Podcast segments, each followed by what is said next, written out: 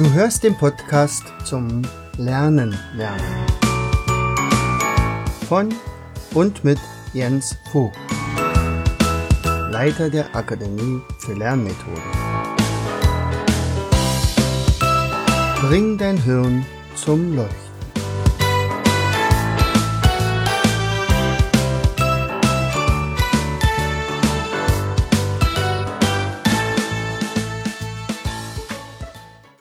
Was ist der Unterschied zwischen einem genialen und einem durchschnittlich intelligenten Menschen?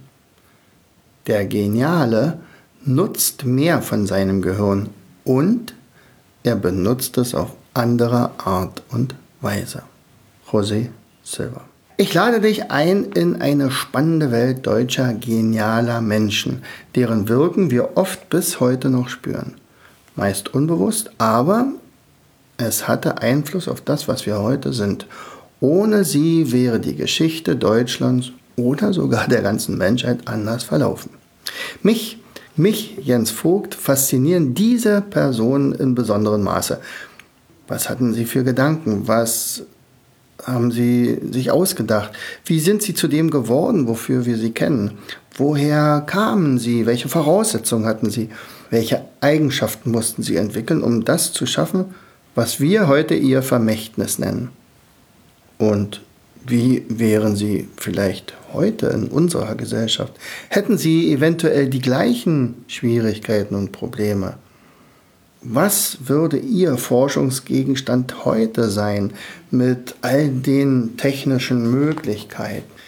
Ich möchte dich mitnehmen auf eine Reise, die ich selbst als Neugieriger angetreten bin um diese von mir ausgesuchten Personen näher kennenzulernen. Natürlich hätte ich sie gerne selbst interviewt, doch das war natürlich nur mental möglich über Bücher, Texte, Videos und Berichte. All das macht mich natürlich nicht zum Experten für diese einzelnen Personen, aber die Beschäftigung mit diesen genialen Menschen ermöglichte es mir, mir ein gewisses Wissensnetz aufzubauen, das, naja, sagen wir mal, vergleichbar ist, so wie kleine Wissensbausteine, die nach und nach zu einem Mosaik zusammengesetzt werden. Dabei entstanden bei mir natürlich auch Querverbindungen. Ich hatte immer wieder Aha-Erlebnisse und unablässig gab es bei mir ein großes Staunen. Es wurde eine höchst spannende Reise in die deutsche Geschichte. Das Wesentliche meiner Recherche habe ich wie bei mir üblich in Mindmaps gepackt, die mein genialer Illustrator Walter Jacobs mit wunderbaren Bildern illustrierte. Anekdoten, Stories zu diesen Personen allerdings finden sich eher in diesem Podcast wieder. Und dazu wünsche ich dir viel Spaß.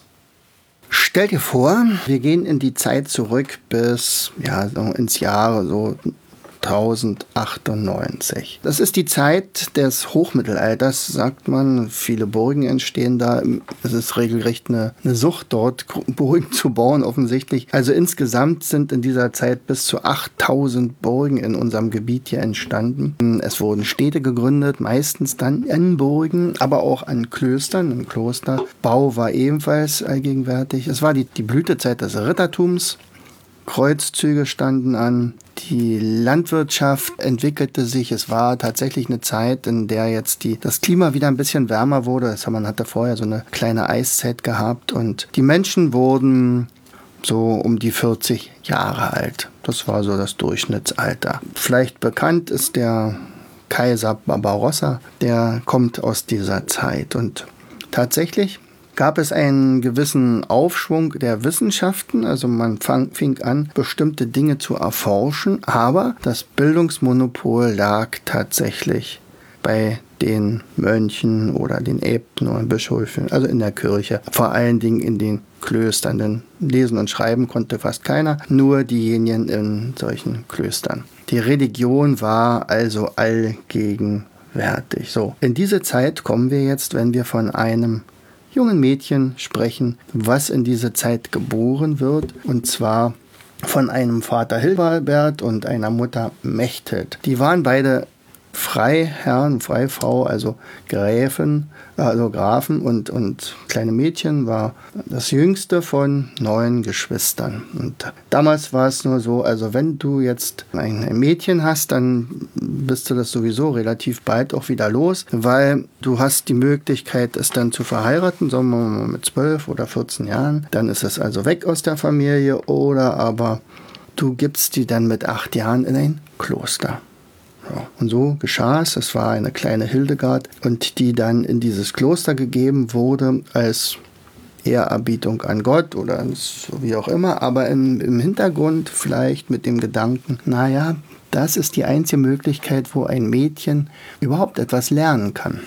So. Und so geschah es dann auch. Dieses Mädchen, also die kleine Hildegard, wurde so mit 16 dann Nonne. Und tatsächlich war das für sie eine ziemlich gute Situation. Es ist bestimmt sehr, sehr traurig gewesen, wenn man von der Familie weggegeben wird. Es ist ja auch, da gibt es ja keine Besuchszeit wie bei uns jetzt im, in irgendeinem Heim oder im Krankenhaus oder so, sondern man war dann weg. Ja, sicherlich gab es noch weiterhin Spenden von der Familie an das Kloster, aber äh, ansonsten war man also nicht mehr aus den Klostermauern raus, war dann sozusagen ja, man hatte sich Gott verschrieben. Sie hatte dort aber eine wunderbare Freundin, eine Jutta von Sponheim, die also 25 Jahre lang sie mütterliche Freundin sozusagen betreut hat, ihr ganz, ganz viel beigebracht hat. Dann übernahm sie sozusagen die Stelle der Magistra und das war also sowas wie eine Lehrerin. Übrigens interessant ist, dass in diesem Kloster, in dem sie untergekommen ist, das eigentlich ein Mönchskloster war. Es gab damals noch gar nicht so wahnsinnig viel Mön Nonnenkloster, wenn überhaupt. Ich weiß gar nicht. So, und natürlich hatten die Mönche das Sagen und die Frauen haben sich zu fügen gehabt. Allerdings waren die tatsächlich auch damals schon, na, sagen wir mal, doch recht selbstbewusst, weil es waren ja ausnahmslos Mädchen aus adligen Familien. Das heißt also, sie hatten schon ein bisschen Druck. Das, das kam dann schon raus. Wenn der Abt zu böse zu denen war, dann flossen also nicht mehr so viele Gelder in dieses Kloster. Also hatte man ein bisschen, ja, sagen wir mal, Druckmittel. So, diese kleine Hildegard hatte irgendwann tatsächlich dann mal solche, man sagt, Lichterscheinungen, interpretierte das als eine Erscheinung, Gott spricht mit mir. Und damals war sie wahrscheinlich sehr, sehr helle. Dann hatte er also wirklich ein paar andere Ideen als normal. Also es könnte ein epileptischer Anfall gewesen sein. Es gab doch noch ein paar andere Sachen, die man da rein interpretieren könnte. In jedem Fall entwickelte sie sich also außergewöhnlich gut. Ihre Haupteigenschaft war, ich glaube, die Neugierde. Und die Neugierde und unbedingt die, das, das, der Willen zu helfen. Also dieses Kloster war ein Benediktinerkloster und der heilige Benedikt war ja auch derjenige, der gesagt hat, also heile, helfe und heile. Und dem hatte sie sich also vollkommen verschrieben. Naja, sie ließ sich also die Butter nicht vom Brot nehmen äh, gegenüber den sagen wir mal, Vorgesetzten und kriegte natürlich regelmäßig Ärger, ist ja klar. Irgendwann hatte sie dann also so einen Stand, wo, dass sie sagte, naja, also lieber Abt, ich habe so eine Vision. Also Gott spricht mit mir. Also mehr oder weniger sagte, ich bin eine Heilerin oder eine Auserwählte und das war zur damaligen Zeit natürlich ein No-Go. Also ist ja ganz klar, erstmal hat er sie bestraft und dann später, als er also gemerkt hat, wie erfolgreich sie war, weil es tatsächlich so gewesen, dass in diesem Kloster das ein regelrechter Wallfahrtort war, weil da gab es also eine Nonne, die ein ganzes Heilkundesystem entwickelt hatte, dass man also unbedingt wollte, dass man von ihr beraten wird oder behandelt wird. War sie dann tatsächlich auch die erste Heilkundlerin, man könnte auch sagen, die erste schreibende Ärztin, denn sie hatte das, was sie sich alles Mögliche erarbeitet hatte, dann auch wirklich aufgeschrieben. Und natürlich etliche Sachen, wo man sagt, Mensch, ich, ich kriege jetzt hier ein paar Zusammenhänge, das, ja,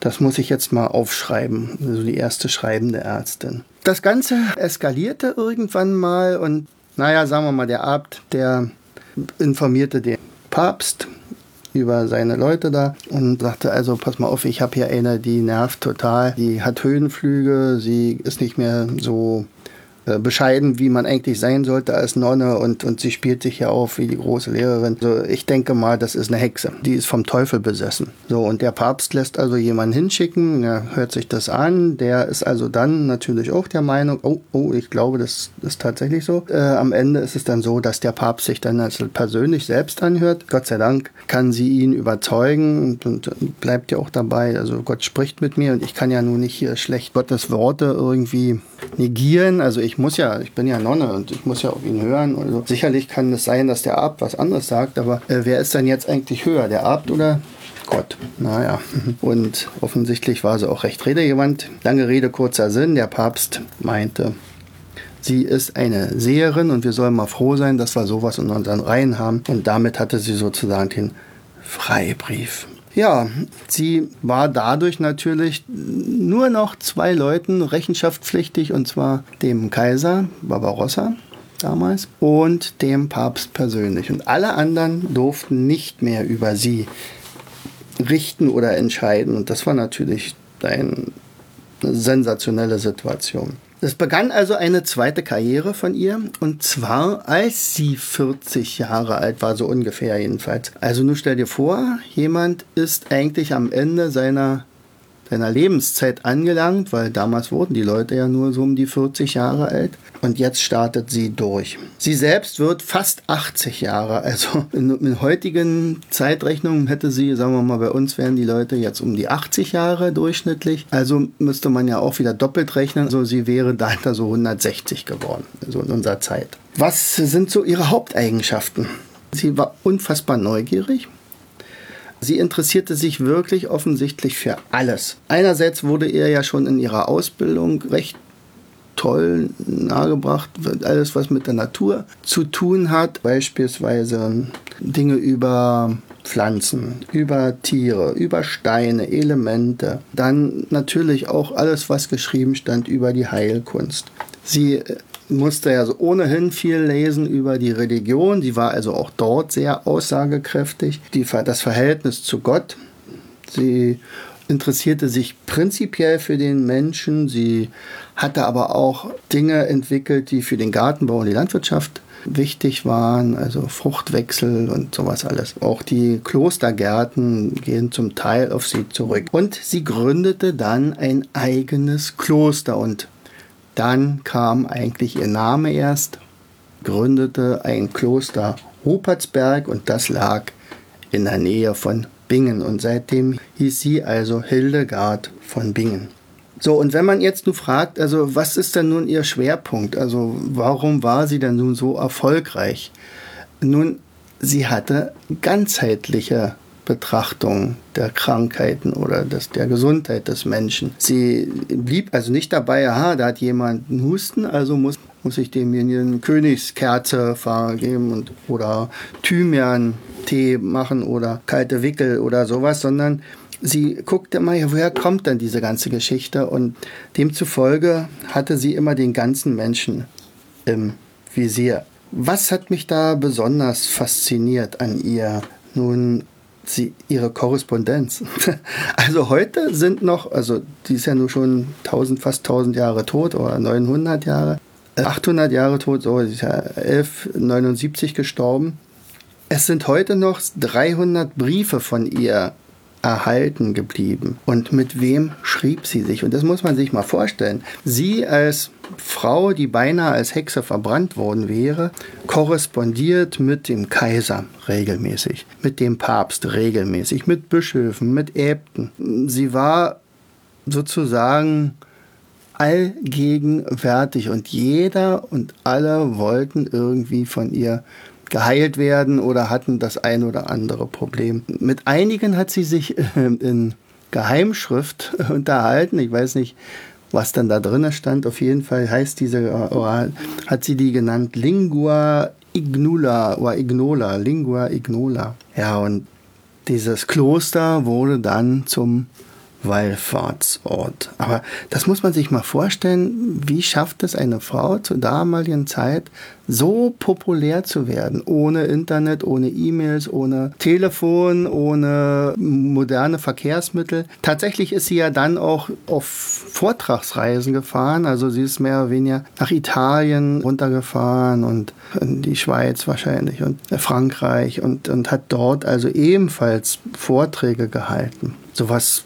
das ist für mich absolut faszinierend gewesen. Interessant war übrigens sogar meine Begegnung mit Hildegard von Bingen. Also ich hatte ja angefangen, mir ein paar Personen schon rauszusuchen, um dafür Mindmaps zu machen. Und die Hildegard von Bingen hatte ich mir an einem Sonnabend vorgenommen. Und dieser Sonnabend war, war ein Sonnabend im Oktober. Und wir hatten eine Vortragsreise in, in Trier. Und wo haben, sind wir untergekommen? Nirgends woanders. Alle äh, Hotels waren geschlossen wegen Corona. Nur ein Kloster nahm uns auf. Das heißt also, ich habe tatsächlich Hildegard von Bingen, bin ich der näher gekommen in einem Kloster. Und da gibt es tatsächlich noch eine kleine Episode, die ich jetzt ans Ende Podcastes äh, setze. Und zwar, als ich am ähm, Vortag äh, mich über sie schon informiert hatte. Also ich hatte schon ein Buch darüber gelesen. Ich habe mir ja so ein Heilkräuterbuch auch besorgt von Hildegard von Bingen. Da stand natürlich auch etliches drin. Ich habe ein bisschen im Internet recherchiert und am nächsten Morgen sitzen wir unten im Kloster zum Frühstück und ich schaue so aus Fenster und sehe etwas, was in den Klostergarten schwebt. Ich war mir nicht sicher, war das jetzt ein, ein Insekt oder ein ganz leichtes Blatt, weil es war ja Herbst und es war aber weiß und, und irgendwie dann schwebt es wieder nach oben, dann wieder nach unten, wieder nach oben, wieder nach unten und irgendwann landete es auch. Ich merkte mir die Stelle und, und ging nach dem Frühstück tatsächlich dann nochmal dahin, um mal zu gucken, das wollte ich wissen, was das ist. Und es stellte sich raus, es war eine weiße Feder.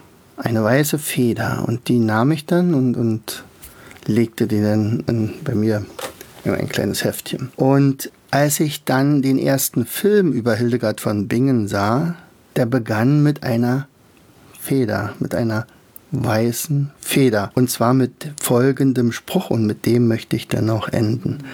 Aber Zufälle gibt es, glaube ich, nicht. Ein Wind blies von einem hohen Berg und brachte mit seinem Wehen eine kleine Feder in Bewegung, die aus sich heraus keinerlei Fähigkeiten zum Fliegen besaß, sondern diese nur durch den Wind empfing.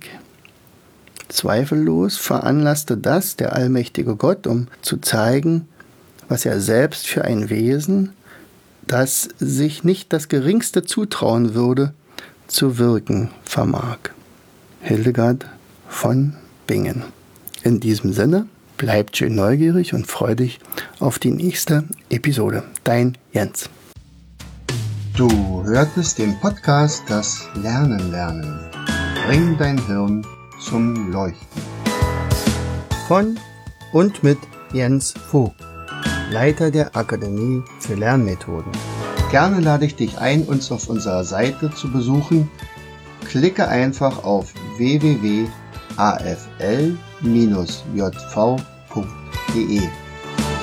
Hier findest du weitere wertvolle Hinweise, die dein Lernen leichter machen. In unserem Shop www.mindmaps-shop.de wirst du viele praxiserprobte Produkte rund ums Lernen finden zum nächsten Mal. Dein Jens.